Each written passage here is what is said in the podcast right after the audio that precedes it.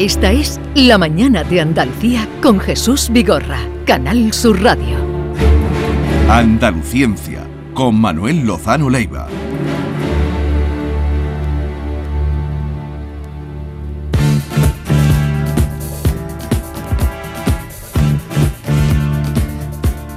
Lozano Leiva, buenos días. Hola, ¿qué tal? Buenos días. Ah, ¿Qué tal Buenos estás? días. Bien, bien, bien. Lamentando otra vez más lo despejado que está el tiempo. ¿no? Ay, señor, señor, no hay, no hay, no hay. De un físico vamos a Sí. otro físico Sí, hoy sí. porque hemos has tenido ocasión de saludar a Antonio sí, Delgado. no, es- Tenemos historia común eh, por su directora de tesis, que amiga mía y otros amigos hemos estado hablando que eran comunes. Ajá.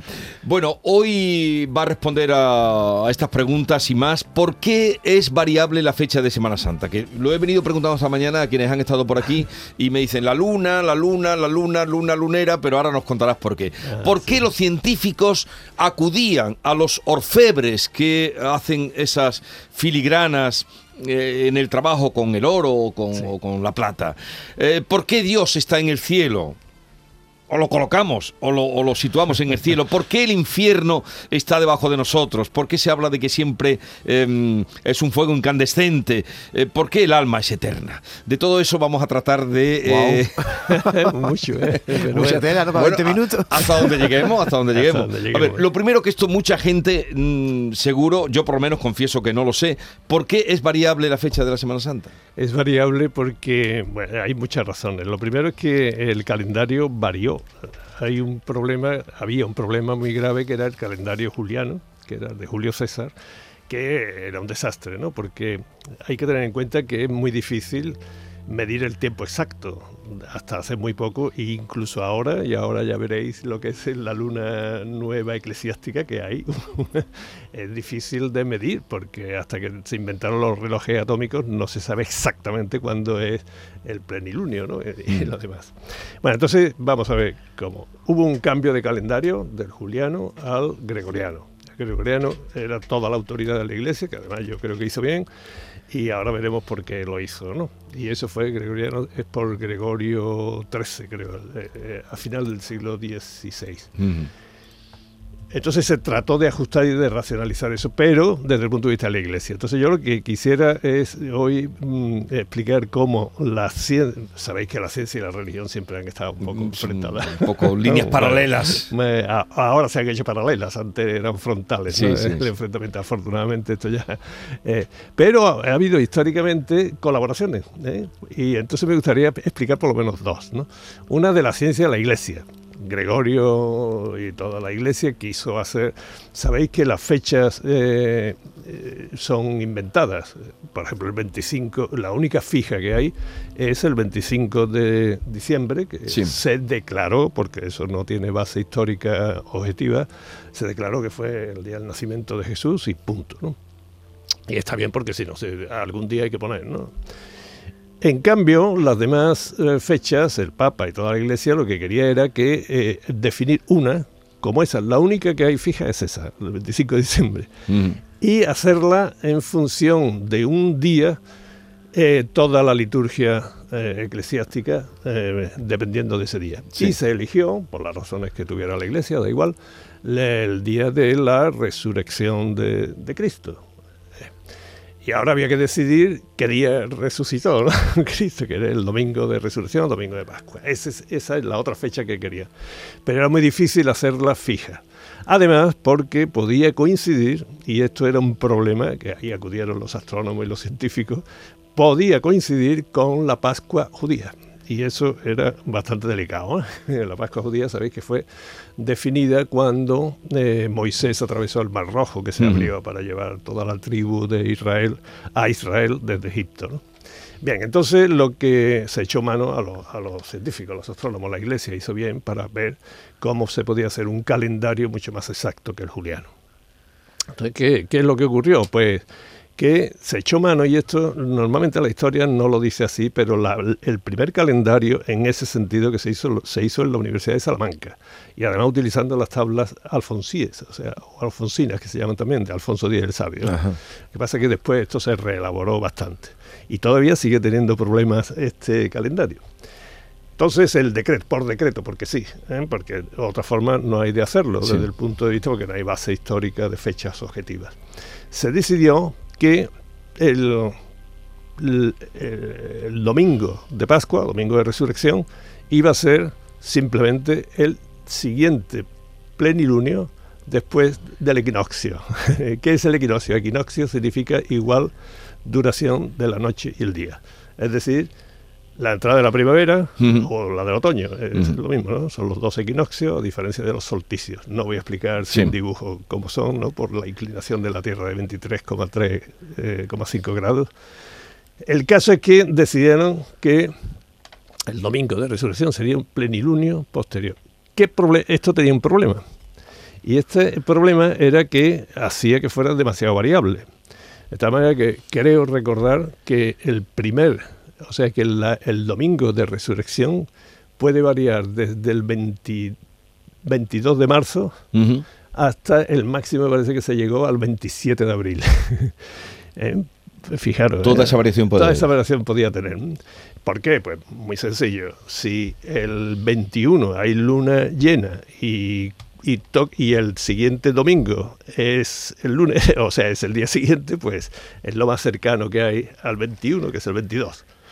El problema es que, como todo el mundo sabe, eh, ni siquiera la primavera lo- lo- los equinoccios son a una fecha fija. Algunas veces entra la primavera, Sí, incluso el 22, Sí, incluso el 20, 21, 21, a se, según se mueve entre hora. 20 y 21. De todas maneras, antes del 21 de marzo nunca puede ser la Semana Santa, por tanto, ¿no? No, no, pero el, eh, el caso límite fue el 22, que ahí tiene una fecha, ¿eh? que fue tal fecha, o sea, que es una cosa histórica muy casual, muy casual, ¿no? Así que el margen que hay es de ese. Y el domingo de Ramos es una semana antes. Esto tiene una base, el que sea después del equinoccio es un decreto, pero que pille la luna llena en medio, más próxima al domingo, eso sí que tiene una cierta base evangélica. Por lo visto, cuando, cuando la crucifixión y todo el martirio aquel de los en el Gólgota, pues ese, ese día parece que había luna llena, que está, eso sí que está eh, acreditado, creo que no en todos los evangelios, pero en algunos sí que se cita. Sí. Así que esa es la, la idea, ¿no? Por lo cual, para evitar que, y ese es el calendario gregoriano, ¿no? que es el actual, pero había un problema y es que podía coincidir con el- la, la Pascua La Pascua. ortodoxa y la Pascua, sobre todo judía. ¿no? Entonces, eh, como vosotros habéis visto, ayer que estuve hablando contigo, dice, no, yo creo que esta noche ya es luna llena, Sí. yo la he visto. Es muy subjetivo. ¿Cuán- ¿Cuándo, es la luna llena? Eh, Cuando, está, la- cuando la circunferencia es perfecta, ¿no? Sí, Perfecta. ¿Y tú cómo lo notas eso? Eso Bueno, o te eso lo dice un astrónomo. ojímetro. no, no, eso o Ojímetro. lees el periódico que te lo diga alguien y con relojes atómicos o exactamente no se sabe.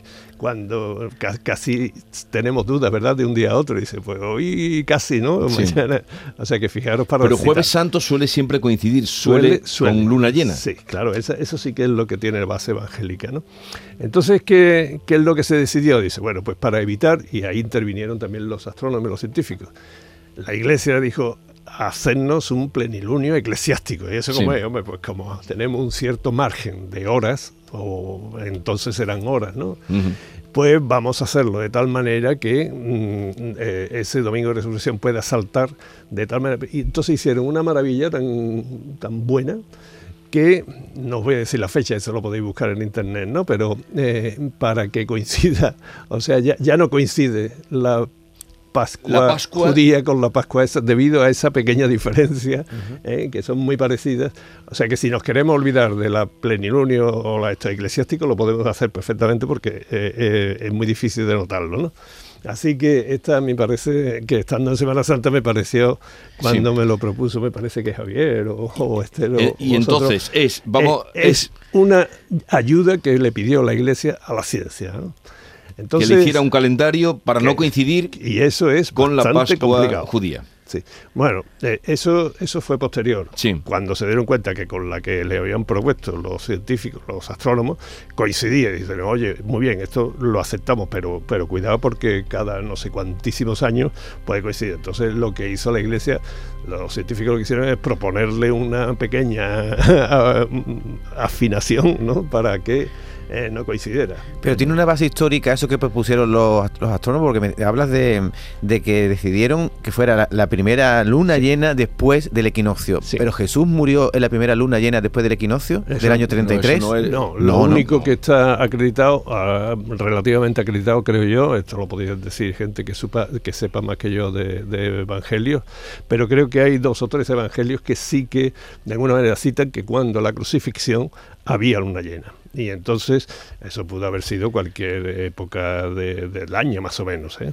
Eh, porque hay otros indicios, pero no necesariamente que fuera el plenilunio y después del equinoccio. ¿eh? Pero entonces, si dices que la primera luna llena después del, eh, Equinoccio. del equinoccio, de, De la entrada de la primavera. la entrada a la primavera, pero entonces no se puede ir tanto como hasta el 27 de abril, ¿no? Eh, Sí, porque si tú tienes, eh, tú imagínate que el 22, eh, que el equinoccio es El 21, por claro, ejemplo. sí, sí, sí, 21, sí, sí, Si sí, fue sí, luna sí, llena el que 20, ese- sí que se ese puede mes- ir, que claro. ese mes tenga 31, que porque Sí. abril en vez de esto, Sí, eh, sí, eh, que creo, eh, que Mm. fue el máximo el 27 o el 25 Sí. el 27. Eh, Y, y- 25, y dependiendo de eso, ya de- después vienen las- todas las fechas Ah, posteriores. viene todo ¿no? el calendario. El rocío, Claro, todo eso todo, depende. todo, de- todo, todo depende de esa definición, pues ya la Pentecostés, en fin, hay todas las fechas, la cuaresma, to- todas las fechas eh, de la liturgia religiosa católica, pues ya está en función de ese día. ¿no? Oye. Así que las dos únicas, eh, la única fecha que hay fija en el calendario es el 25 de diciembre.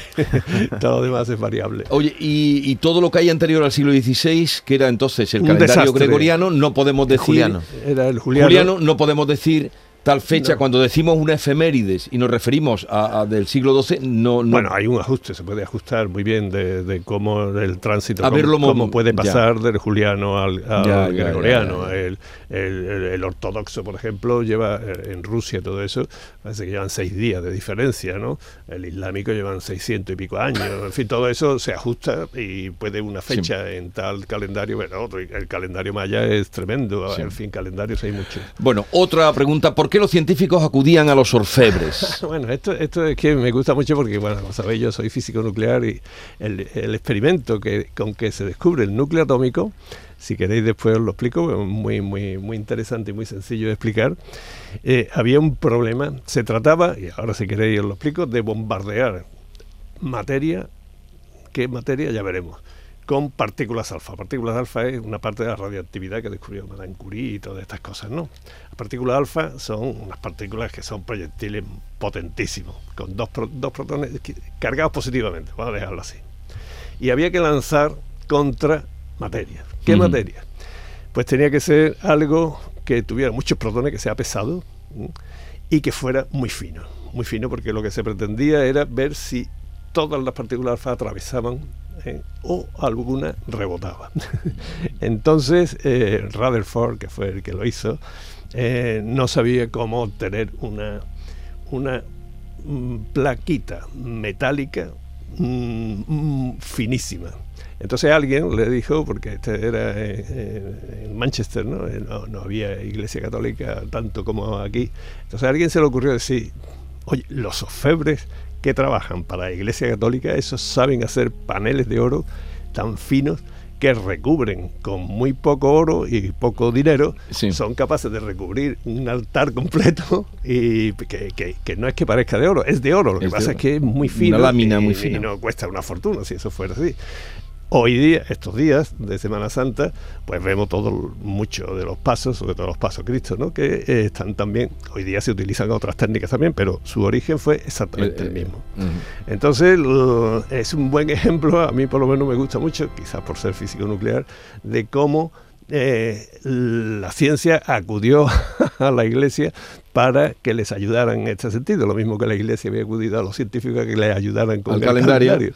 acudieron para- Entonces, ¿qué fue lo que pasó? Eh, ya el, el panelito que, que habían puesto, las partículas alfa, como se esperaban, pasaban todas. Mm. Aquello lo atravesaban, salvo una de cada dos mil, que rebotaban.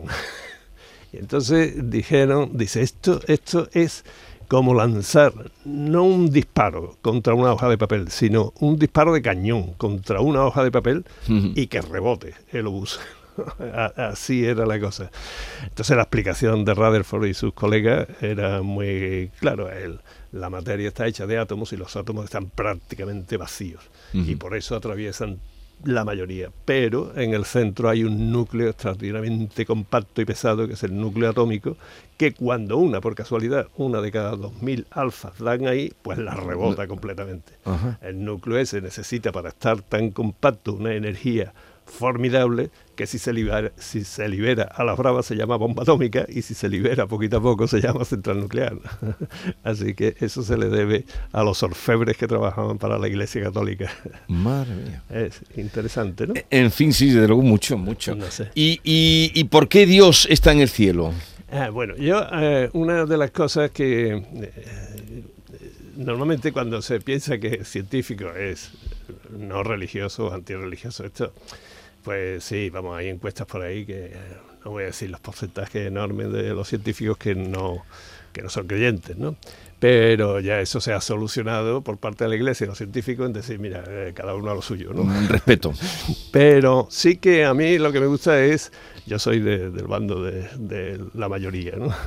Pero a mí lo que sí me hace gracia es ver eh, la religión, por supuesto, cuando se mete en detalle, pues científicamente no, se mantiene ninguno. Pero a nivel de intuiciones es formidable. La, por ejemplo, sí, la intuición que tuvieron, las la Sagradas Escrituras, esta, el Antiguo Testamento, hay que pensar que me parece que es del siglo VIII antes de Cristo, así, ¿no? Entonces tiene una, unas intuiciones formidables que después, por ejemplo, el, eh, hágase la luz, ¿no? Dios dijo, hágase la luz y la luz se hizo. Bueno, el Big Bang fue la generación de radiación y la luz es la radiación a la que es sensible el ojo humano. Tener esa intuición a mí me parece muy buena. ¿no? El único problema es que ese es el tercer versículo. El primero, el segundo y los posteriores al tercero mm, tienen muchas barbaridades, pero eso de hágase la luz me parece formidable. ¿no? Y lo de que Dios esté en el cielo y todo eso, eso también me parece una intuición magnífica, porque ¿dónde va a estar si no, si, si, si tiene que estar pendiente de nosotros para castigarnos, para recompensarnos, para yo qué sé? Para eh, verlo todo. Para verlo todo, tiene que estar en el medio más transparente que pueda haber. Y si lo pensáis bien, en tierra no puede estar, porque por cuestiones físicas no nos divisaría a todos, ¿no? Eh, debajo tampoco, en el mar, cuidado, Neptuno y poco más. Los dioses allí no, no tienen posibilidad de otra. Por tanto, tiene que ser el cielo. Y el cielo, además, tenéis que tener en cuenta que yo lo he dicho otras veces, los hombres primitivos y de eso sabían del cielo muchísimo más que nosotros, sobre todo porque no tenían luz eléctrica. Y por las noches, y no tenían televisión, y por las noches, pues lo que, lo que estaban era viendo un espectáculo del cielo todos los fenómenos y toda la cosa así más mística que podía tener, o sensible, o lo que fuera, tenía que estar relacionada con el cielo. Así que también me parece una bonita intuición que el cielo. Un fracaso, en cambio, fue con el infierno. que por cierto, el, cielo, si os dais cuenta, el infierno está perfectamente definido. ¿eh? El castigo eterno, sabemos lo que va a pasar. desde Dante hasta aquí, eso. Pero si os fijáis bien, el disfrute en el cielo no está muy bien definido. Yo no sé qué es lo que va a pasar a nosotros, que vamos a ir al cielo, claro que somos buenos. Eso que es lo que nos espera. Ahora, como vayamos al infierno, eh, está asociado esencialmente con las llamas. Y eso sí que es un error. ¿Por qué? Pues porque bajo tierra, que es donde está el infierno, no hay llamas lo que hay es temperatura, está caliente, pero ahí no puede haber fuego. No, hay fuego. De ninguna forma, ¿no? no hay magma, ¿no, Pero no hay magma no es, son llamas, eso es temperatura. Claro que la intuición les podía venir porque, no sé, pues porque veían eh, los volcanes y que provocaban incendios, pero lo que salía del volcán no era fuego, era magma, es decir, materia muy caliente. La intuición. Javier nos ha puesto esta versión que a mí me parece fantástica, ¿no? La llamada al cielo. Llamando a las puertas del cielo. puertas del cielo, sí. La canción de Lozano Leiva elegida para la despedida. Por Javier Reyes.